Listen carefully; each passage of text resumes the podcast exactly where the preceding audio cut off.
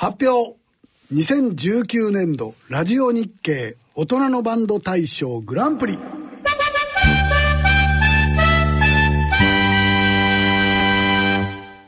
それではいよいよ受賞楽曲を紹介してまいりましょう。まずは優秀賞の発表です。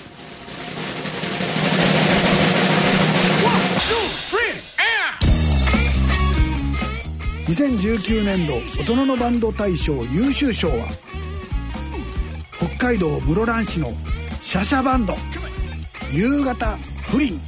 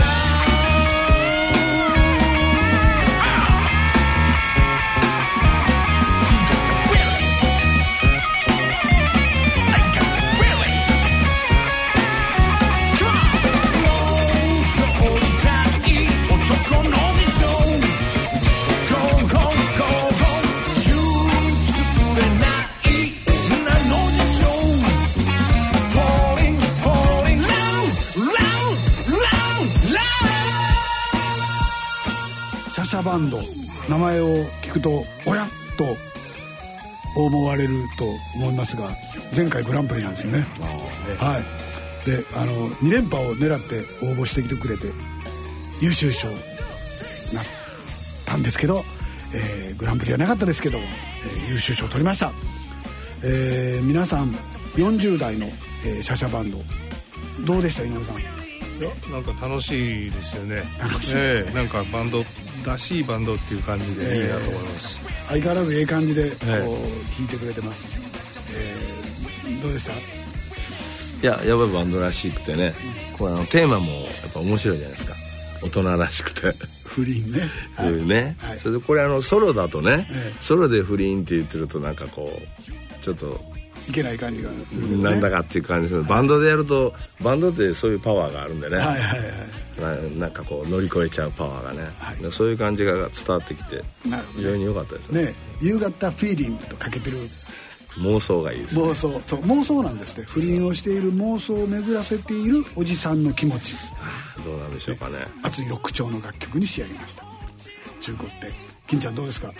そうですね。もう本当こういう曲聴くとですね、うん、あのー、昔の大阪の88ロックデーのですね、はい、ちょっとこうロックバンドがですね、はい、一気にですね、はい、その当時はあのリズムブルースとかにこう黒黒人系に行った時代があったんですけど、え70年代ね。ねえ、はい70年代の真ん中ぐらいですか、はい。あの上田正樹さんが出られた頃ですよね、はい。金ちゃんも金太バンドで出てたりとかキンタバンドはね いかんせんオリジナルのロックだっただけに、はい。大阪ではもう本当につまはじきにされたんですよ、はい。何をやっとんやお前ら。ブルースやらんかいこら。みたいなことを言われて。レモンの里ででも一緒やったでしょ？ネムの里で私たちは審査員特別賞だったんですよ。はい、すいません。いえいえ僕制作してたんですよ。あそうですよね。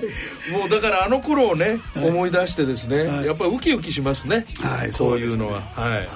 えーファンキーな楽曲なはい。ところがねこのあのシャサさん佐々木さんね、ええ。あの食道がんになってしまわれて、はい。46歳やからね結構厳しい状況やったみたいなんですけども、えーライブを歌ってて高音が出なくなったんがあれ？と思ったらがんが発見できたと。で絶望的な気持ちになってんけども音楽やってたからがんが発見できたんやということでポジティブに考えることにして、えー、がんになっても音楽はできると。いうことで、えー、再今年も応募してくれてなんと10月の22日には復活ライブも果たしたと。いうことなんで、あのー頑張ってまた来年も再来年も応募してほしいですよね。まあ全然若いですからね。ね。ねまだまだあの僕らと20歳ぐらい違いますからね。シャシャバンドでした。同じく2019年度大人のバンド大賞優秀賞は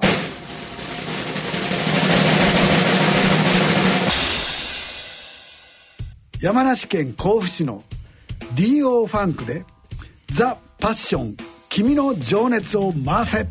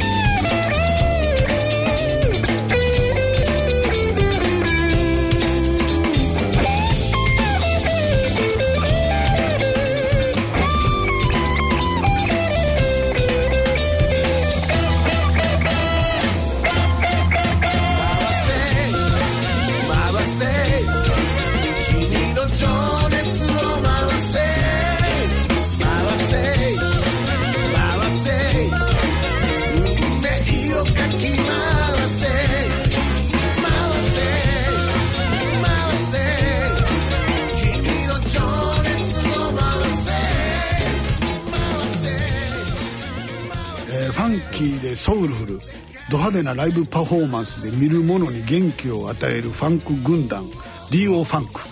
これなんとね12名もいるんですよ。で、ね。フォーリズムにねキーボードでしょ。それでねあとねコーラスの人が2人いてはってで4巻。すごいですよ。これをね22年やり続けてきたといやそれだけでも十二分にすごいですね。すごいですよね。本当ですねはい。プロのバンドはすぐに解散してしまいます。そうそうそう。こんだけの人数を維持していくのは大変ですね。米米ってこれぐらいいたんでしたっけね。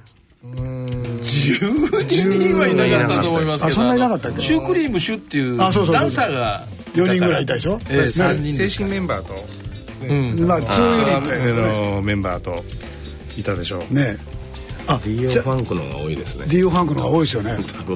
こんだけいてるバンドやったらなかなか。仲いいんでしょうね。仲いいんでしょうかね。どうですかね。どうなんですかね。仲良くないとこれ12人集まるって大変ですよ。いやいやそうなんですよね、でも22年間同じメンバーですよ。そうですね。仲いいんですよ。ねバンド内に2組の夫婦がいるんですよ。なるほど。仲いいんですかねいいん。じゃないですか。まだだいたい走りの上げ下げが気になり始めるんですけどね。あね。長いことやってると。ね。ごいで54歳からねあ50 47一番若い人があ42もいる。42の人はだから二十歳ぐらいからこの60ぐらいの63歳が一番上なので。まあでもそれなりに山あり谷ありだったでしょうね。ねバンドですからね。ね。バンドは必ず何かありますあから。りますよね。あの音楽的にはどうだったでしょう？井上さんどうでした？はい。ああ いきなり来ましたね。音楽的な話を全然してなかった。あのドラムで始まってもう始まった途端にお来たなっていう、ね。なかなかあの、素晴らしい演奏だったと思います、はい。あとねあの、えーステージネームですかね。この、名前がみんなついてるのが これがなかなか面白いですね。ファンキートムさんとか、えーダイナマイトサムさんとか、ええリエ・ターナーさんとかね。なんかそういうところにこうやっぱりみんながあのすごくこう一つこうジャンル的にも多分みんなファンクが好きで、うんでなんで集まってきてて、ええ。ー楽しくやってるっていうのが音にも出てるんで。ねそれがすごくいいと思います、はい。清水さんどうでした？いやなんかこういうなんて言いますかねファンクっていうかこうこういうバンドってまとまりやすいのかなっていうこう、グルーヴがね、なんかこう気持ちが一つになりやすいのかなっていう感じがしてね、まあ毎回稽古してる時は宴会みたいなもんでしょうからねきっと、うん、なんかね楽しい基本的に楽しいじゃないですか、ねこうグルーヴがあってノリがしっかり自分で出せたりするとね、まあ、そういうこう楽しみ方をみんなが知ってるような感じがすなるほど。るね。ねそんな感じです。金ちゃんどうです？ええもうあのこのプロフィールをちょっとね見るだけでもあのいろんなところで賞をお取りになってますよね。ですよね。だから。ですからやっぱりなんかこう余裕でもうやってきてるっていう感じの感じがするんですね。はい。ですから本当にあの私はあの中学3年生の時に初めて買った洋楽のロックのレコードが、シカゴの、あブラスロック。ええ23の誓いっていうあのアルバムなんですよ、はいはい。ええですからもうブラスの音が出ただけで、なんかもうジーンとくる方なんでおもう本当にかっこいいです。ね。はい。えー、とこの D.O. ファンクこのボーカルのねダイナマイトサムさん。ね。この方も脳梗塞で一回倒れてはるんですよ。であのーでも今はバンド活動をこう生きがいとしてねその直してなんとかあの最初はろれつも回らなかったんだけど歌えるようにまた歌えるようになって、今は甲府の街を活性化すべくなんと市会議員になってしまって議員としても甲府の街の活性化に努めているというね。すごい素晴らしい。もう大人のバンドの鏡みたいな、はいねということはもう盆踊りから何から全部仕切れるってことですよね。自分たちが出るステージを。ねえそう市議会議員の立場で、ね。いやこれぐらいのバンドのメンバーの人数なんてことないですね。これぐらいはね。なるほど。はい本当生で見てみたいなっていう気しますよね、あのーぜひ東京へいらっしゃる時はご連絡をください。はい。D.O. ファンクでした同じく2019年度大人のバンド大賞優秀賞は？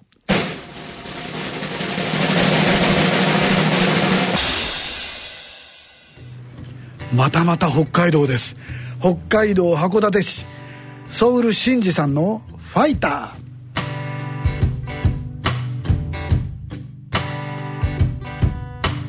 目の前に見える二つの道は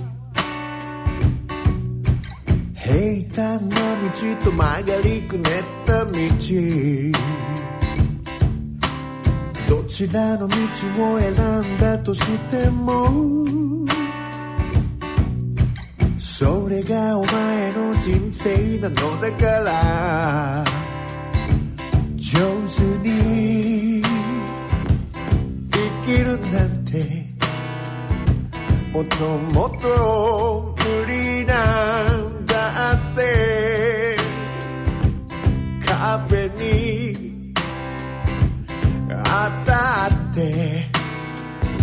砕けてわかるだろう。今日がダメなら明日がある。転んだってつまずいたって立ち上がれ。背伸びなんてすることはないのさ。のままの自分の魂で戦うのさ。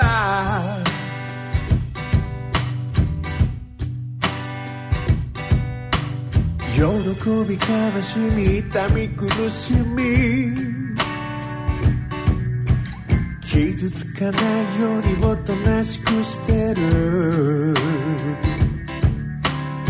他人の目を気にしすぎていては？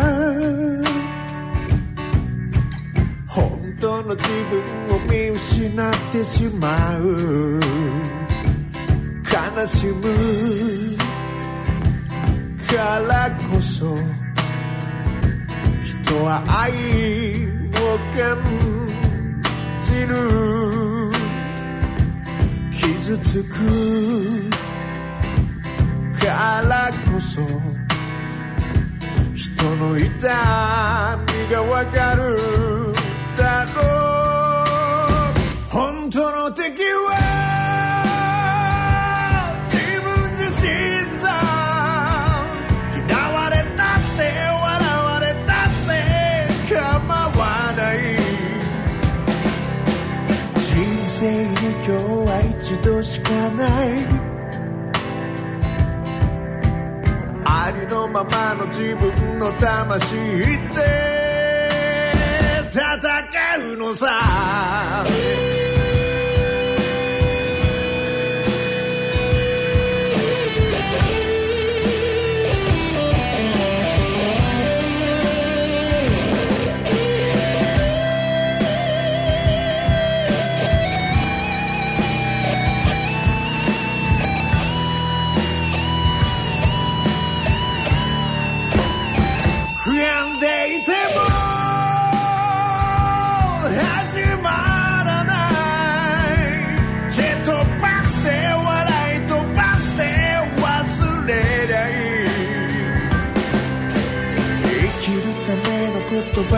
心に秘めありのままの自分の魂で今日がダメなら明日がある。転んだってつまずいたって立ち上がれ。背伸びなんてすることはないのさ。ままの自分の魂でえー今まで2組がちょっと病気になられたみたいな話だったんですけども今回はあのそのお世話する側の医療関係の仕事をしてらっしゃるソウソウルシン G っていうあのスペルで言うとねソウルに SIN ハイフォン G なんて読むんやろうって言ったらなんか本名がシンジさんなのでソウル真司さんっていうんですね、えー、若いです。1970年生まれの49歳、えー、函館市。北海道勢が強いですね。もうこれで2つ目の北海道が出てきましたが、えー、音楽制作をやりながら自分で、まあ、打ち込みやりながら曲を作ってるっていう感じで、えー、40歳を過ぎてからもう一度音楽活動をし始めたということですね。で弾き語りライブも始めて6年、えー、函館のアウンドホールでワンマンライブもやったということで、えー、この方も函館にいろんなアーティストを招いて、えー、地域の活性化に取り組んでいると、えー、いうことなんですけれども。こういう音楽北海道なんかこういう音楽多いですね井上さんね。そうですね。ギターの、ギタリストも多いですからね、えー、なんかそういう文化があるんでしょうねきっとね。ね。応募ハードロック系もあるし。いますしね、えー、それこそあのね函館も札幌もいろんな成功してるバンド出てきてます、ね、出てきてますもんね。あの大人のバンド大賞自体が1回目も北海道のバンドやったんですよね、えー、ビブゼルああそうですね。レコーディングしたじゃないですか、えー、やりましたやりました。ですよね。あの声の高いおじさん、えー、3年ぐらい前もそうです、そうそうそう3年ぐらい前もあのちょっと声似てるけどまあなんとなく安全地帯の玉木さんを連想してしまうようなね、うん、なんかそんな感じの声の人が。なんか北海道の人よく挑戦していただいては、うん、でも成績いいですよね。ね。そうですね。ね。素晴らしい、はい、録音もねしっかりしてますよね、うん、生ギターの音とか結構いい感じで取れてるんで、はいすごいそういうレベルもすごく上がってますよね。うん。頭ちょっと SE が入ってね、うん。じゃあどうでした清水さん？いやあのー、音的にはすごいシンプルでね、うん。うん、なんかこう。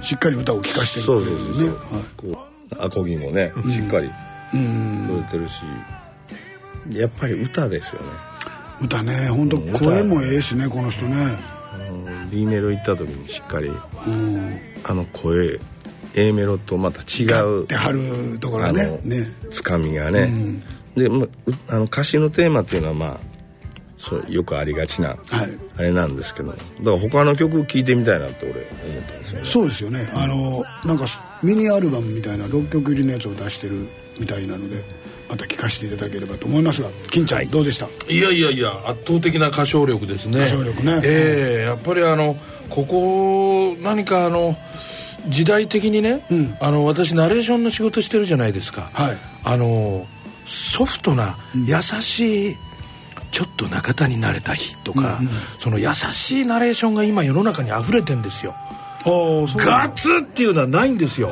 昔みたいに。はい、関西系の。うるさいから、ね、関西系のあのたまに関西系のドヒャーいうのありますよ、でも今世の中としてはものすごくソフトな声がテレビから出てきてる時代なんですね。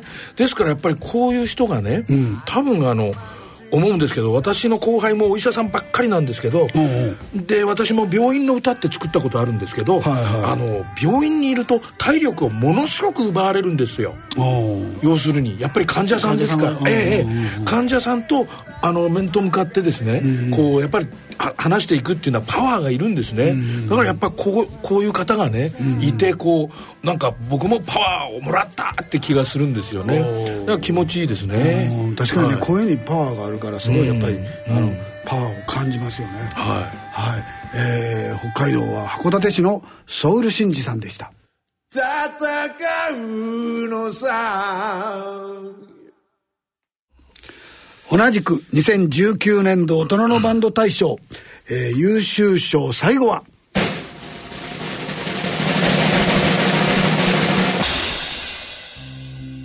沖縄県名護市のヤンバルヒートオーケストラ。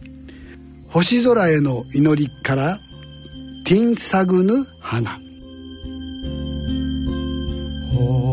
星空に散りばめる。数えきれない星の。かすかな光が。届いて消えてゆく。命の輝きさえ一瞬の流れ星。愛した記憶を心に刻む。全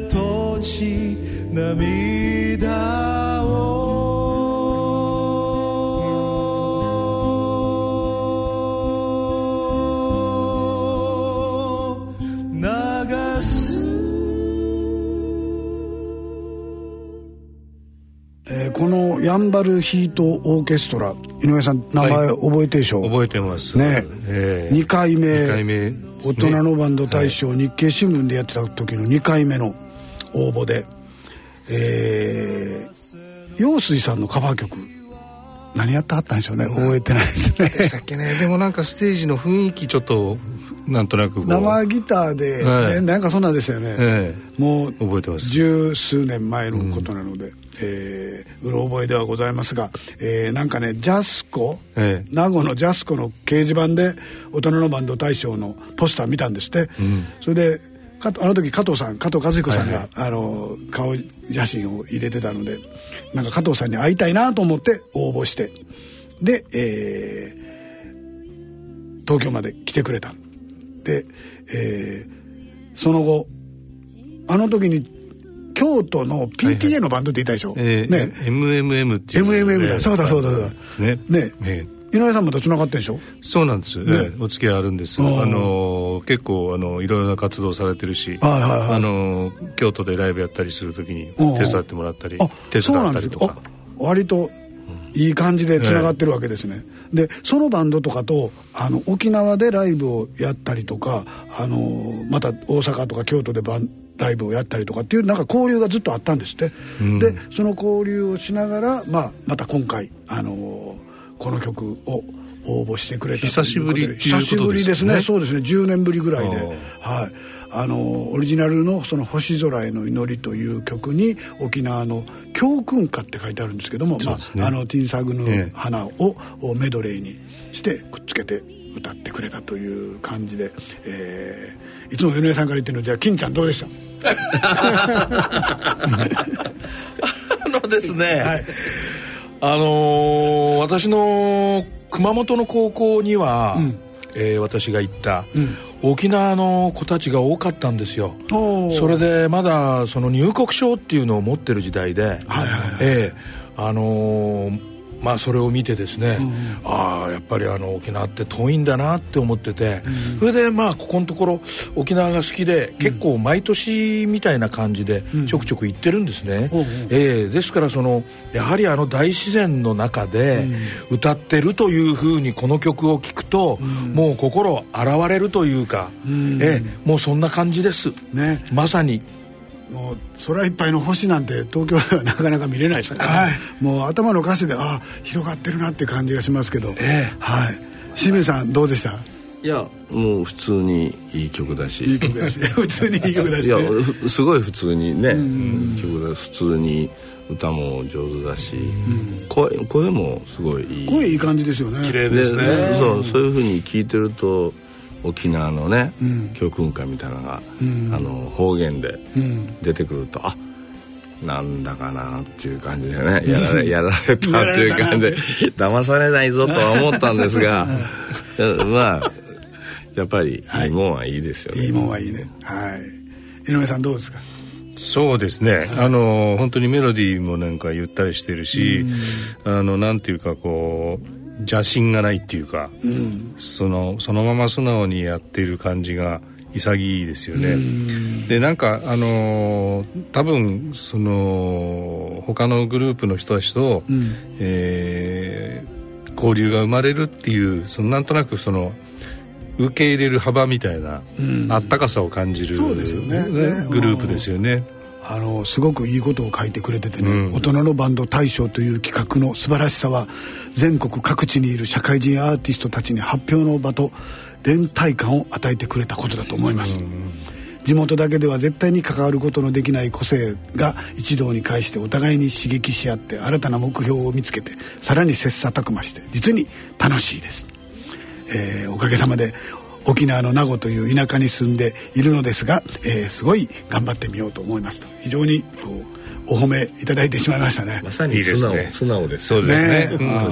あありがたいことです。こうやって音楽作ることで楽しんでくれる人が増えるっていうのはすごい素敵なことですよね。ねはい、やっててもう本当やりがいはありますよね。えー、あのー、まあこのバンドはもそうなんですけどやっぱりいろんなバンドがこう各地のバンドがつながってそれぞれでライブで読んだりとかっていうことが、えー、どんどんどんどんつながっていければ楽しいなと思いますし今後ともそういうのを広げていきたいなと思います。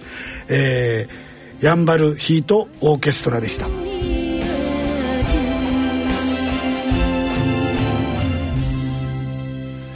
続いては準グランプリの発表です。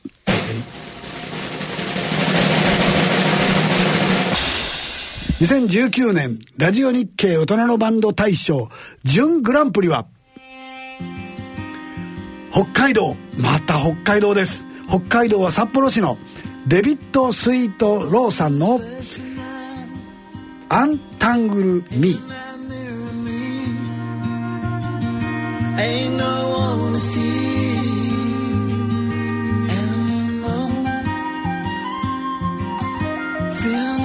blood in this sinner's eyes. Fill my spirit with,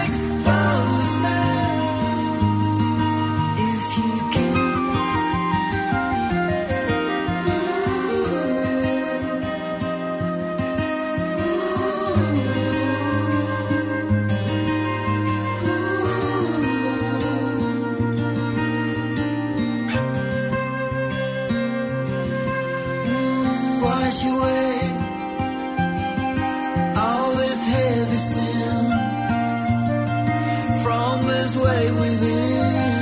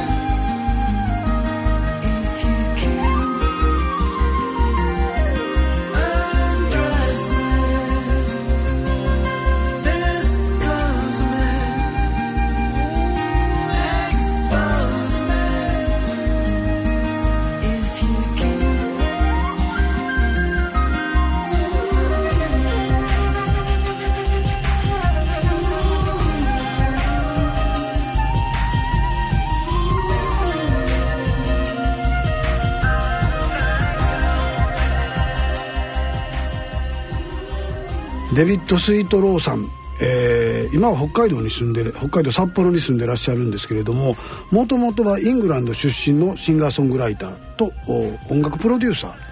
がまあプロですね言ってみればね。ね。ね。はい。えー、欧米での長い音楽活動を経てなぜか札幌に移ってでシンガーソングライターを始めたと、うん、なんかねスキーが面白いとかな雪の景色がすごい。でもイングランドって雪あんまないんでしたっけ？あんま降らない。あ降らないか。降らない。ああじゃあ、まあ、降らないことはないけれどもスキーできるようなねないですもんね。あんまりないですね。ね。確かでもすぐそば行ったらいっぱいありますので、ね、うんそうですね。でもなんか北海道が好きやったということはなんかあの会った時にはおっしゃってましたけども。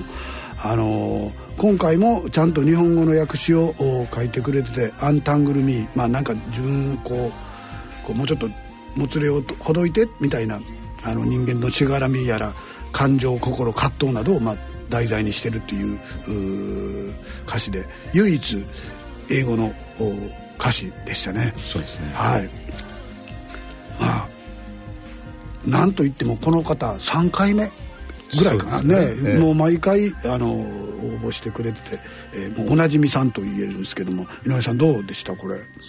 まあそのクオリティが本当にプロフェッショナルっていう感じでね、ね、でまあこれ5拍子ですからね。僕はあの、えっと、とにかくその4拍子じゃない音楽が大好きな 人なんで変拍子が来ただけでも、はい、OK っていう岡田さん一度会ったことあるっていう話なんで 僕も札幌で会ってみて話を聞きたいなと思うくらいなんですけど。あの行ったら必ずねあの通訳の方連れて出てきてくれますから、はい。あのー、割と身軽に出てきてくれますよ。僕はその道内バンドバトルっていうので初めてお会いして、はいはい、でその時にあのあ面白い人やなと思ってそれで応募してくださいよって言ってあのこの大人のバンド大賞紹介したんですよ。あ本当に応募してくれた。そうそう。応募してくれて。じゃあきっかけになったかもしれない、ね、そうそうそうそうなんですよ。であの今はずっと札幌に住んでらっしゃるみたいなんですけどね。あのきっと簡単に会えると思いますよ。えー、清水さんどうでした？うんって感じですよね。いやあのこの人はもうダントツなんですけど、うん、なんかこの大人のバンド大賞ってがグランプリって言いますかね。この中に、うん。入ってていいのかなっていう。そういうこうアマチュアの匂いじゃなくて、だからもうプロの匂いがしますもんね。するんですよね、だからどうしたもがすごいよくできてるし、楽曲も、楽曲としてはねすごい、歌も上手だし、で音の取り方も上手だし、でしっかりムードは十二分に出てるしねこれだから打ち込みとか自分で作って、まあ、やってはるんだけど、バンドとかで応募してくれたら面白いですね。そうですね。なんかね。45人でね。そうですよね。北海道こんだけいっぱいねバンドありますからね。あのシャシャバンドと一緒にやる一緒にやるとかね一緒にね。あ正解いいかもしれない。ね金ちゃんどうですかそれ？いや私的にはですね、もうスティングにしか聞こえないですね。スティング。この辺がもう、はい、ええ Englishman in 札幌ですねはいはい、はい、そうですよね、うん、もうイングランドの人ですからねなんせね、はい。で歌にラグビーは残念でした。ラグビーね。イングランド残念でしたね、はい、歌もパッとこう歌い出しすごい掴まれるんですけど、ね、しっかり聴いてるとやっぱあれ？やっぱり厳しく聞いちゃうんですよね。そうそんだけ。プロやと思うからね。そうそうそう。そうするとねあれちょっと届かともうちょっと届いてほしいなって欲が出ちゃって。アマチュアの持っているそのなんていうかな破天荒なとことかそうそうそう。そこ。これ題材にするかみたいなことはないですもんね、うん、そういうとこ、に評価がいかなくてもう完成度とかクオリティの方にいっちゃって、ね、見見方がどうしても変わっちゃうんですね。まあ、それは録音のせいもあるかもしれないですね。そうですよね。なんかすごくこうやっぱり綺麗にっていう感じで、生々しい感じがもうちょっと歌にあってもいいのかもしれない、リバーブとか多いのかもしれない、そうですね。本当完成された状態で、まあ、送ってきていただいてるのでそれは別に悪くはないんですけども。あのー、まあしっかりもう完成形が見えてるでもなんかこういう人がまたそのさっきの話じゃないですけど交流が生まれたら、そうですよね。みんなあの例えば曲作ったりアレンジしたりするときに他のバンドの人たちにものすごく刺激になりますよね。刺激になるっていうか。そうするとまた変わりますよね。ねいろんな周りの人たちが変わるっていうそういう素敵な存在にねなりますよね。ねなってほしいですよね。シャシャバンドデビッド・スイート・ローみたいなんでこう 応募してくれるとヤンバルヤンバルね。ね。デビット。ああそれすごい面白いなんか合いそうですよね。ねあのそういうコラボレーションも全然ね。OK ですよね、ぜひあのいろんなこうバンドと。曲をとね提供して、うん、あ歌って一緒にやらなくてもね、うん、そうそうそう。それありますもんね。この曲を誰かが歌うとかっていうのもね、ちょっとそれ聞いてみたいですね。はいそうですよね。プロデュースっていうのはね。えー、デビッド・スイート・ローさんでした。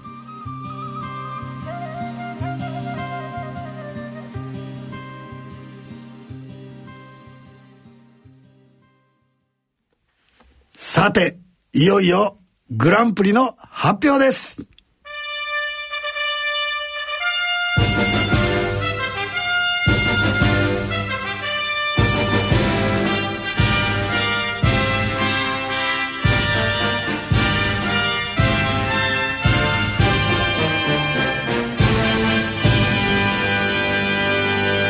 2019年度ラジオ日経大人のバンド大賞グランプリは愛知県常滑市の桔梗屋初めての金星。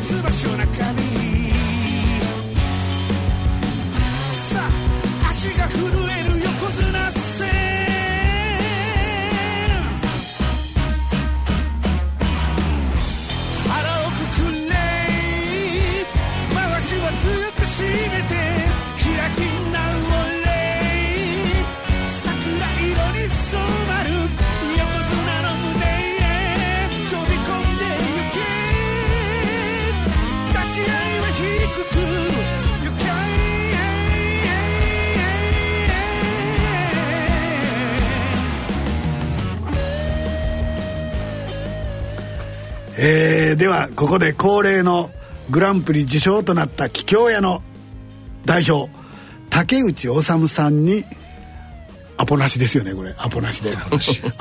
なんですよ。だからあの電話つながるかどうか分かりませんけども、えー、電話かけてみたいと思います。来ました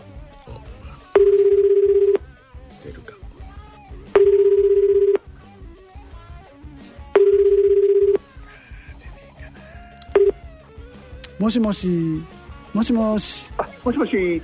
竹内さん桔梗屋の竹内さんですか？あはい、えーはい、ラジオ日経の大人のバンド大賞の岡田と申しますが。はいどうもお世話になっております。応募されたことは覚えてますか？あかかかろうじて覚えてます。かろうじて覚えてますか？なんとねはい。グランプリ取っちゃいました。えー、えそうなんですか？はい信じられないですよ。おめでとうございます。ありがとうございます。はい井上さんも清水さんもお金ちゃんもいます。びっくり、びっくらこきまろですよ。びっくらこくまろですか？はい。こきまろこきまろですか？長いこと生きとるといいことあるもんですね。いやいやいやいや。ですよ長いこと生きてるであれなんですけどもあの竹内さんとか桔梗屋さんは年齢を書いてないんですけどはい。皆さんおいくつぐらいなんですか？えー、55、6 55 5556あー、なかなかないい感じの ちょうど大人のバンド大賞のおお年頃の年齢ですね。大体55から65ぐらいまでの。じゃあまだまだ中堅って感じですね。まああのその中で言うと ちょっと若いめのかな、はい、あのこれ審査員チームは60代後半になってきてるのでそうですか、はい。えーその中で言うと若い方ですけども、あはりがとうございます。い、どうですか？突然でびっくりしましたよね。もうびっくり本当もうこきまろの二乗ですよ。そうですか。あの実は今日はね大晦日なんですよ。そうですね。今年一年長かったですね。はい、長かったでしょ？でおあのー今日今日はじゃあこの大晦日何してらっしゃったんですか今は？うん来年バンドができるかなってうつうつとしながら酒飲んでおりました。そうですか。はい。うまい。はいありがとうございます。えーとじゃあ ちょっと皆さんにちょっと桔梗屋さんに一言ずつじゃあ井上さんちょっとお願いします。はい。はい。えーまあなんかそのハードロックっぽいあのちょっと懐かしいリフメインのアレンジとそれからその曲のその内容のギャップが面白かったです、ええ。ありがとうございます。最初はあのこのタイトル「金星」って読むのかと思ってなんかこう宇宙を歌う歌なのかなと思ったら金星だったんですね。ねえーうんもう最初宇宙人の歌を作ろうかなと思ってたんですけど、名古屋場所に入ってきたそのはい。新幹線から降りてきた大量の相撲取りを見た瞬間に金星じゃなくてこれは金星だろうと勝手に自分の頭の中でなるほど。どうな変化されてしまいましてはい。なるほど、えー、清水さんどうですか？いやーやっぱあの俺はね声がねやっぱ若いっていうかね、なんかなんか年齢が気になったんですけどね、あそれと声って若く聞こえましたそう若くまあ自分は年寄りなんで 若く聞こえたのか知りませんけど。それでやっぱりあのす最初はね何言ってるか分かんなかったんですけど、歌詞がね。よく,、うん、よく聞いてると大井町とか四勝三敗とかいろいろ出てあ相撲の歌だと思って。そうしてるうちにねあの、まあ結末を聞きたくなってきてね引き引き込まれちゃって。ありがとうございます。まあ凪良健一さん以来の以来のね。相撲テーマの 曲なんでね。ちょっと興味持ちましたけどき基本的にあのあの歌詞で使われるあの言葉ではないですもんね。そうですよね,、まあそうですね。はい。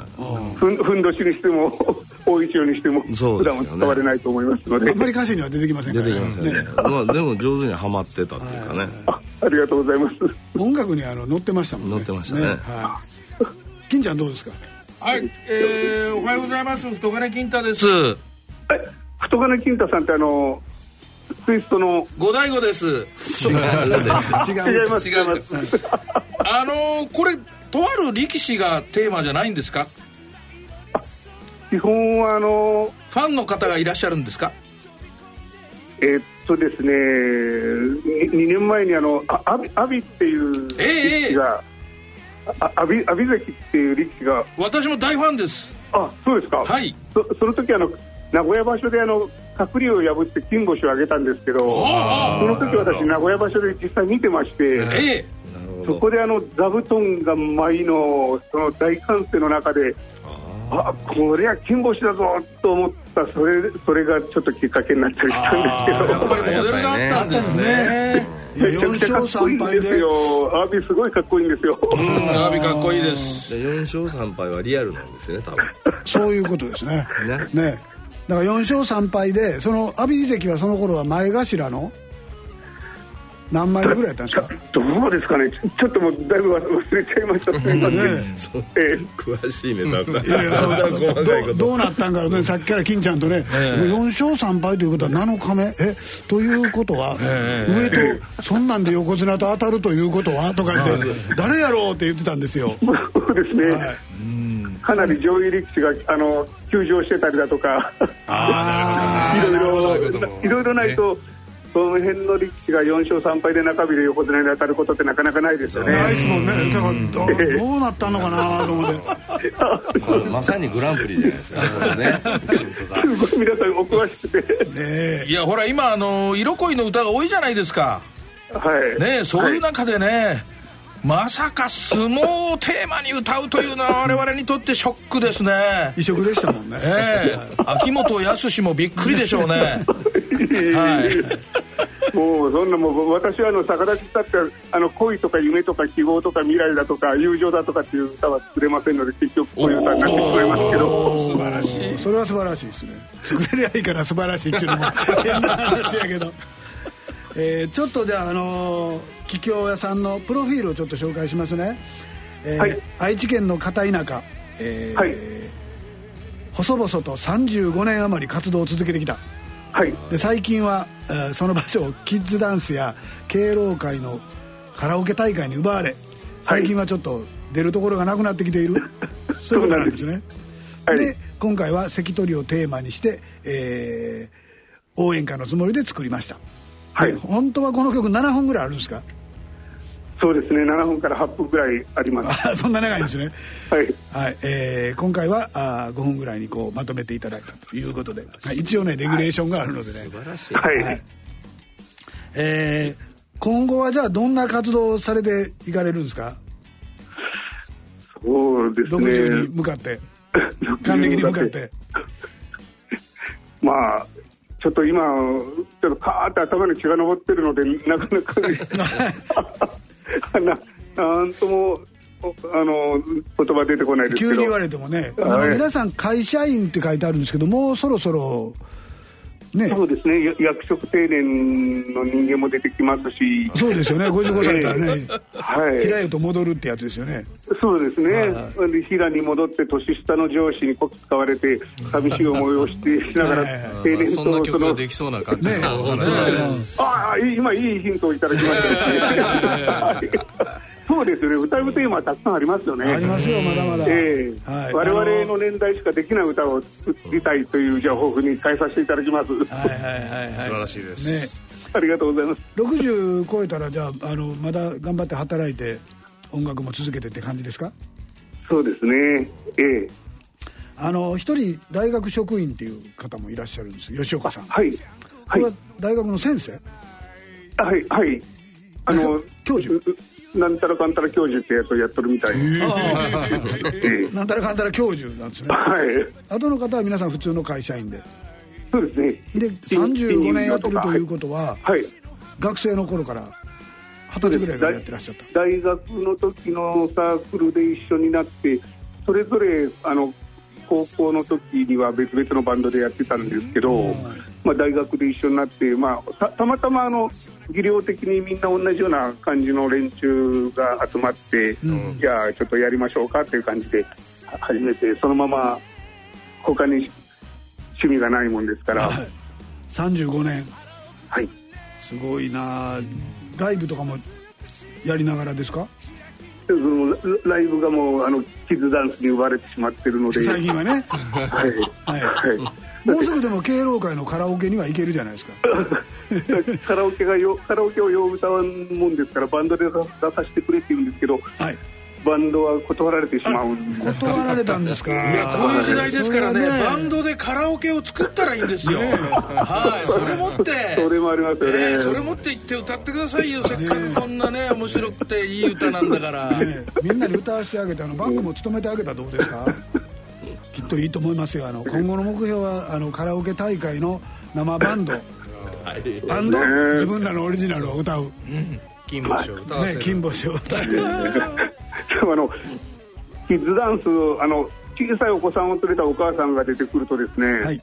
もう主催者は一気にそっちになびいてしまって、まあ、当たり前だと思うんですけどキッズダンス一人出るとお父さんお母さんそれぞれのじいさんばあさんそれからお友達お友達お友達一人出演者で20人ぐらいお客さんが来てくれるんですよね。それ主催者としてはすごく盛り上がるんですけどなるほど。老老人バンドを呼んでもあの女房と子供が一人ずつとかそんな観客数なのでなかなか続かないですね。の問題。やねでもキッズダンスのバックもできそうじゃないですか 初めての金星でね。あかんから。相撲の歌に合わせて幼児が踊るっていう。いや初めてのキッズダンスって曲作ればいいんですよ。素晴らしい。それああ煽りますね。はい。煽りますね。初めてのカラオケ大会とか 初めてのキッズダンスとか。いろいろアイデアが出てきますよ。ね。出てくるね。参考にさせていただきます。はい。あの竹内さん奥さんとかはい。ご家族いらっしゃいます？あ、おります。はい。あの音楽活動を続けてるのには文句言われてません？えー、20代、30代の頃にはいろいろぐつぐつぐつ文句言われてましたけど、子供置いて何やってるんや。でも最近はあのもう一周回って、もう子供も独り立ちしましたし、もう孫もいますので、はい。そのん孫夫婦だとか孫夫婦？あ息子夫婦の孫でしょ？ええ。ねあの50子供だと55で孫のか孫が、孫の夫婦がおったら怖いですよまあ、子供夫婦とか孫があのライブに来てくれたりしますので、なるほど。ええ。55歳でもうお孫さんいらっしゃるんですか？おります。はい。ちょっと早いですね。あ、そうですかね。そんなことない？あの、実はあの、孫の歌も作ってですね、僕らが遅いあそうか。えー、じゃああのご家族にももうとりあえず無視されつつ。あんまりお構いもされずにええ。文句も言われずに。はい。でもあ。のむ子供たち夫婦にあの見捨てられないように孫の歌を作って最近その孫の歌をいろいろやってますので、ああ素晴らしいですね。ええ。そそれに関してはあの温かく見守ってくれてますね。なるほどねいいですね。はい。いいですね。ええ。大人のバンドならではの。はい。エピソードでしたね。昭和の時はあの大泉逸郎さんって人が孫っていう歌を歌ってましたけどもう令和の時代はあの父親が孫の歌を作ろうっていうことで今やってます。なるほど。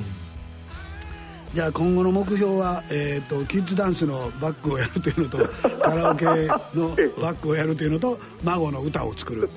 そうですね。こんな感じですかね。ええ。はい。わかりました、えーじゃああのー明日もうお正月なんでまたいいお年をお迎えください。はい。こちらこそありがとうございました。ありがとうございました。はい。良いお年を。はい。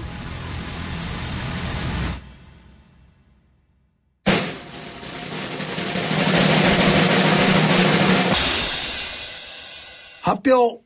2019年度ラジオ日経大人のバンド大賞グランプリ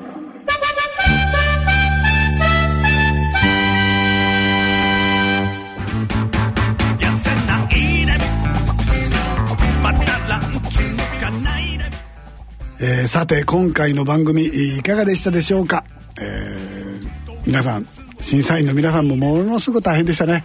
今回は。今回大変だったですね。はい。あのー大変だったと思います。みんな本当実力もこうな演奏力もう全てにおいて大体もう白昼しているというか。なんかこう記憶に残った入賞以外のバンドって金ちゃんどうですか？そうですね、えー私はですね、タイムリープスさんですね。タイムリープスさん、はい。井の頭線。井の頭線、はい。もうこのタイトルを聞くだけでですね、ブワーッともうあの吉田拓郎さんの高円寺だとか、えー中央線沿線。沿線とはい。か吉祥寺とか、はい。涙のなんとか線とか昔あの線路の路線の名前のタイトルの曲ありましたね。はい。ありましたよね。メカマ線いうのもありましたメカマ線の悲しい歌でしたっけ？悲しい歌やったかな。池上線でしょ。あ池上線。池上線。あれ暗いやつね池上線。やメカマ線じゃそうあれめちゃめちゃ暗いそれでねやっぱりこのタイトルにもびっくりしましたしね、はい。歌詞の内容は、まあ井の頭線に住んでいた彼はもういないと。ただそれだけなんですよ。そええそれで窓から見える景色。ただそれだけなんですよ、ね窓から見て、井の頭線でね、はい。彼がいないと、うん。それなだけでね、この突き通っった声でですね。声良かったですね。はい。もうこの子が二十歳ぐらいだったらもうぜひ奥さんにしてますよ。はい。はい。はい。はい。わかりました。はい。まだ大人のバンド大賞やからね。二十歳の子はいない。あ二十歳の子はいない。はい。はい。しめさんはなんかこれですか今回はねすごい。ですよ、やっぱりレベルがもう格段に高い。し、ねで音の取り方とかね録音の仕方も上手だし、歌も上手だし、い。っぱい。気になったんですけど、その中でやっぱりあのギター一本ではい。やってる感じの人たちもすごいいい音でギターを取ったりね、ねはいはいでそういう人に限って歌もしっかりしてるし、その中でやっぱあのこ何でしたっけ？小林さん？あ小林さんね。さらば友よ。いやね、はい。なんかもう時代が一周回ってたどり着いたみたいなね、あの昔の若くなった高田渉さんみたいな若くなったね。ステージで寝ない、寝ないあ寝ない高田渉さんのような匂いがして、はいはい気になってたんですけどね。フォークシンガーって感じですよね。うん、ね。素晴らしいですよ、はい。歌も上手だし、井上さんどうでした？僕はですね、まああの今あのメロディー中心のあのアーティスト2組出ましたけど、あのクエーカーっていう、はい。あのちょっとまああのブリティッシュポップみたいなはいはいはい。雰囲気があって、はい。えーアレンジとかはすごくあの丁寧に作られてるし、録音も上手だなと思いました。上手ですよね。ええあのもちろんそのライブでどれくらい再現できるかとか、そういうことはあるんですけどこうやって録音を楽しむっていうこと自体も、なんかアマチュアバンドのなんかいいそうですよね。なそうですよねでみんみんなやっぱすごく上手になってるんで、そういう意味でもなんかすごく楽しいなと思いました、うん。結構本当録音を楽しんで作ってきてくれてるという感じがすごいするので、ね。ねそれはそれでね、ええあの楽しいですよね。まあ僕らはライブを見たいなとかって思ってしまうからどうしてもあの出かけてきてライブやってよっていう感じになるんですけどねあの今回はやっぱり入賞経験のある人とかねすごい多くて LINE とかも応募してくれたりとかね。ね。おなじみさんが結構応募してくれたんですけども一つ珍しくてね「あの千本桜」っていう曲をインストでやったブルービーっていうバンドがね、なかなかあのバイオリンのね。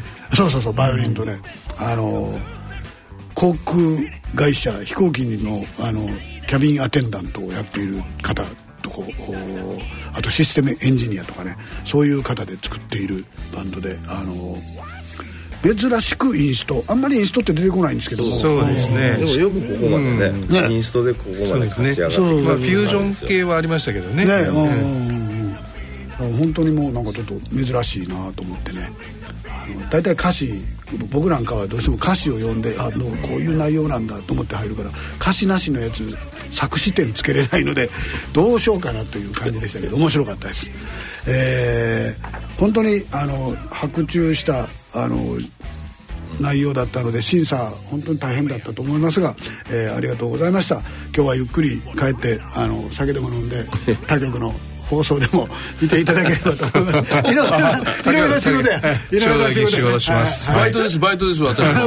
はい。しめ縄売り。氷川神社。はい、はい、えー本当皆さんありがとうございました、えーさてこの番組では疑問や質問ご意見等の感想をお待ちしております。えー宛先は郵便番号105-8565ラジオ日経大人のバンド大賞係まで、えーラジオ日経の大人のバンドお大人のラジオ番組ホームページからでもお投稿いただけますので、えーぜひあのご意見聞かせてください。えーそろそろ長丁場でしたが時間となりました。お相手は私岡田真一と井上彰でした。清水仁でした。人金金太でした。皆さんありがとうございました。それでは皆さん良いお年を